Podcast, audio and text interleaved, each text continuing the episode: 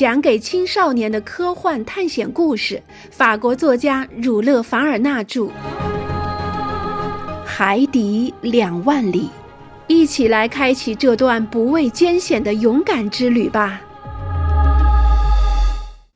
走下一段相当陡的斜坡后，我们就踏回了一个圆形的地面上。尼莫船长在这里停了下来。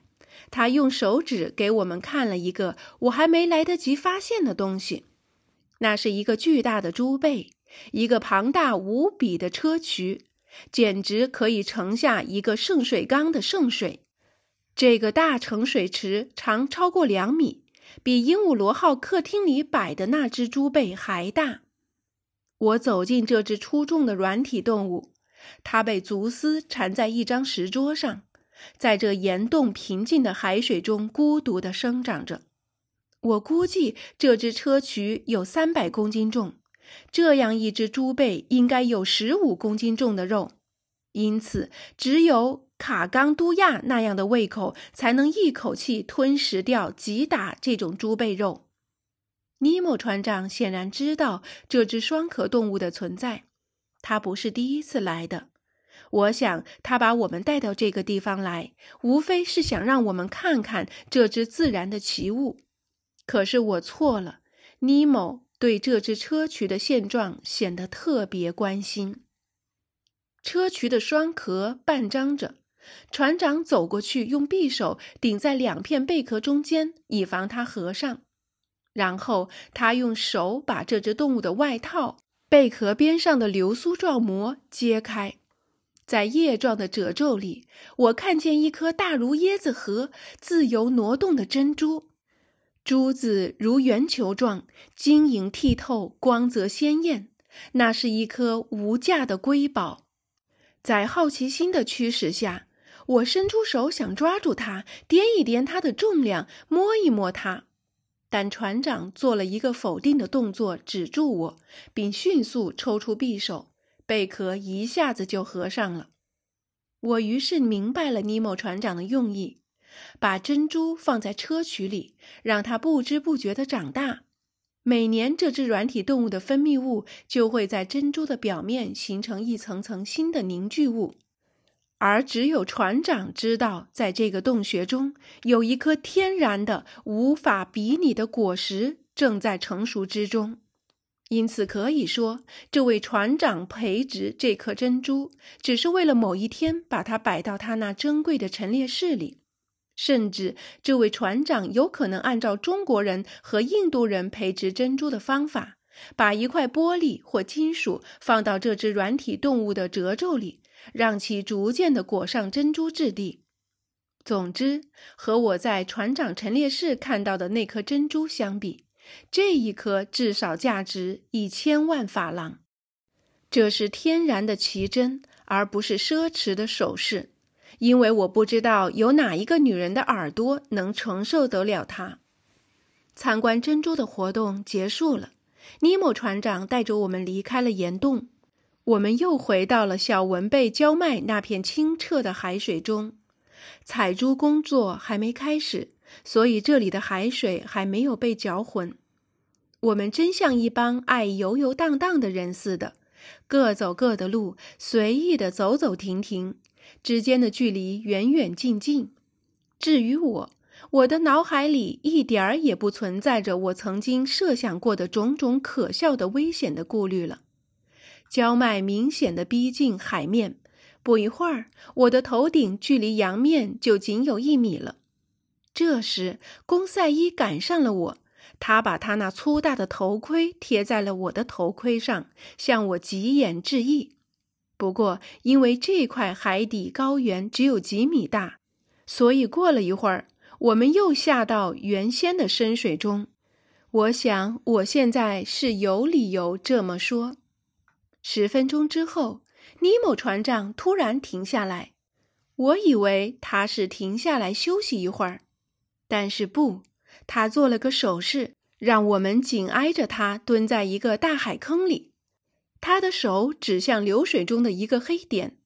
我仔细一看，在距我五米处有一个影子出现了，一直潜到水下。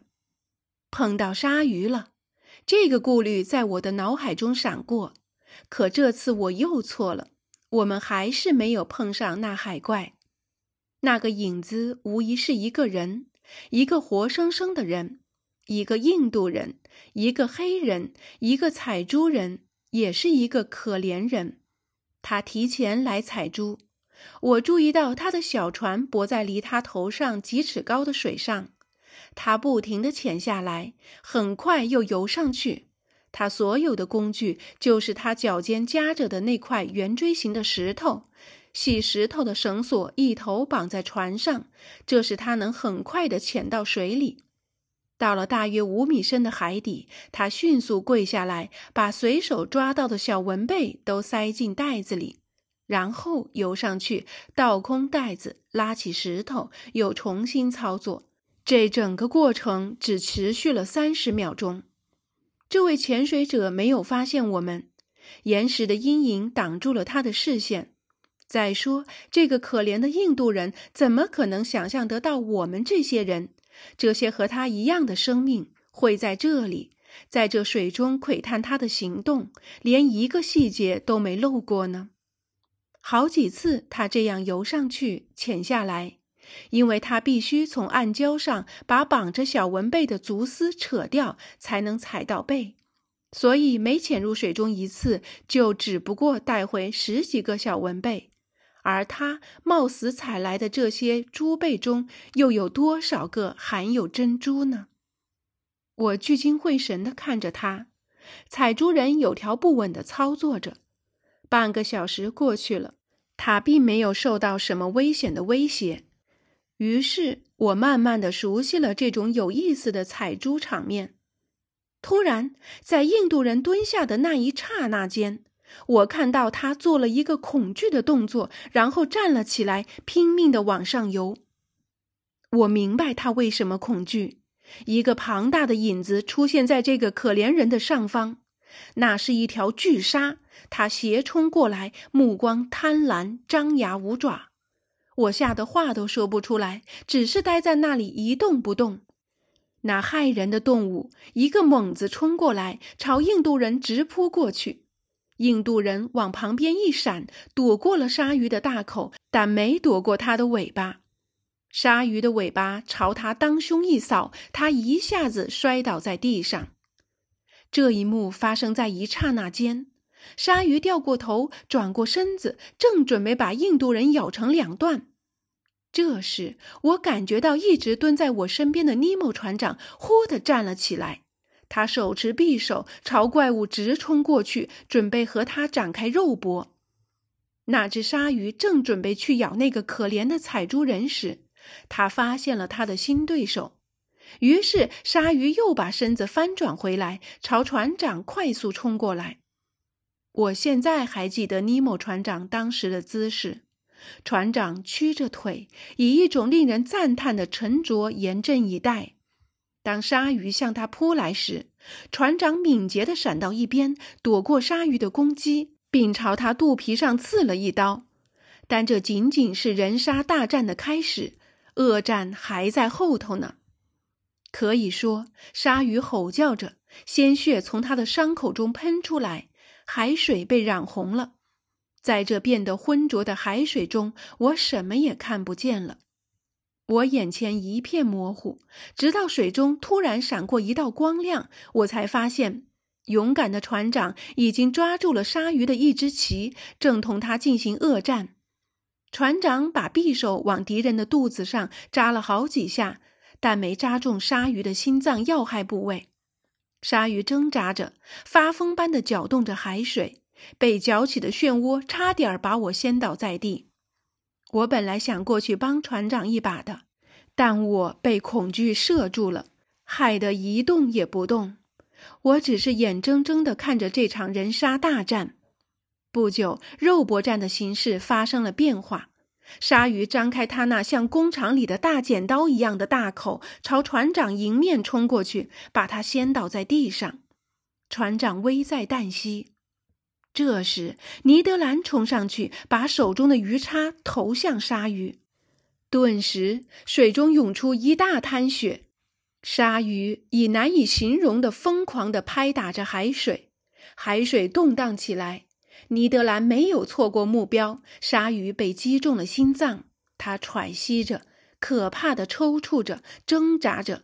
掀起的水波把公赛伊也掀倒了。这时，尼德兰找到了船长，船长没有丝毫受伤，他站了起来，径直走向印度人。迅速地把绑在印度人和石头上的绳子割断，再把印度人一把抱在怀里，然后船长纵身一跃，浮出水面。我们三个人也跟着浮上去。一阵子功夫，我们几个奇迹般地登上了采珠人的船上。尼某船长首先关心的是抢救那个不幸的人。我不知道尼某船长能否成功地抢救他。但我希望能，因为这个可怜的人泡在水里的时间并不长。可是鲨鱼尾巴那当胸一扫，有可能置他于死地。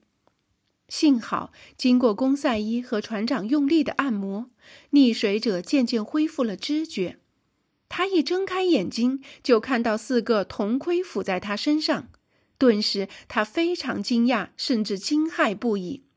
特别是当尼莫船长从口袋里掏出一包珍珠塞进他手里时，他怎么想呢？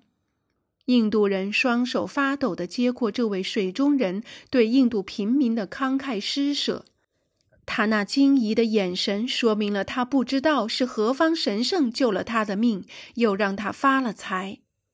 船长打了个手势，我们又跳回水中，回到小文贝暗礁上，并沿着原来的路往回走。我们走了半个小时的路程，就看见了插在地上的锚，这是鹦鹉螺号船上的小艇的。我们爬上了小艇，在水手的帮助下脱下了那笨重的铜盔。尼莫船长一开口的第一句话是对加拿大人说的，他说。谢谢你，蓝师傅，那是对您的恩惠的回报，船长。尼德兰说：“我是得回报您的。”船长的唇边掠过一丝微笑，这就说明了一切。回鹦鹉螺号船上，他说：“小艇在水波上飞驰着。几分钟后，我们看见了那条浮在水面上的鲨鱼尸体。”一看到它鳍端上的黑色，我就认出这是一条印度海中可怕的黑鲨，鲨鱼中的一个种类。那条黑鲨长超过二十五尺，它巨大的嘴巴占了身长的三分之一，它的六排牙齿呈等边三角形，分布在上颚上。从这一点可以看出，那是一条成年鲨鱼。公赛伊以一种科学的眼光看着这条鲨鱼，我相信他又会按道理把这条鲨鱼列入软骨动物之里的横鳃软骨科斜口亚科角鲨属。当我注视着这具无生气的尸体时，十几条贪婪的鲨鱼出现在小艇边，可是这些鲨鱼并不是冲着我们来的。他们争先恐后地游向尸体，然后一块一块地抢吃起尸体的肉。八点半，我们回到了鹦鹉螺号船上。在船上，我回想起这次马纳阿尔岛历险的过程，其中有两点是很明确的：一是尼莫船长那无以匹敌的勇敢；二是他。作为逃到海底的人类种族代表之一，对人类表现出了无私的献身精神。不管他平时嘴上怎么说，但这个奇怪的人的善良之心至今还未完全泯灭。当我向他指出这一点时，他语气略带激动地说：“这个印度人，教授先生，是一个被蹂躏的国家的人民。”我的心是向着那个国家的，而且只要我还有最后一口气，我还会向着那个国家的。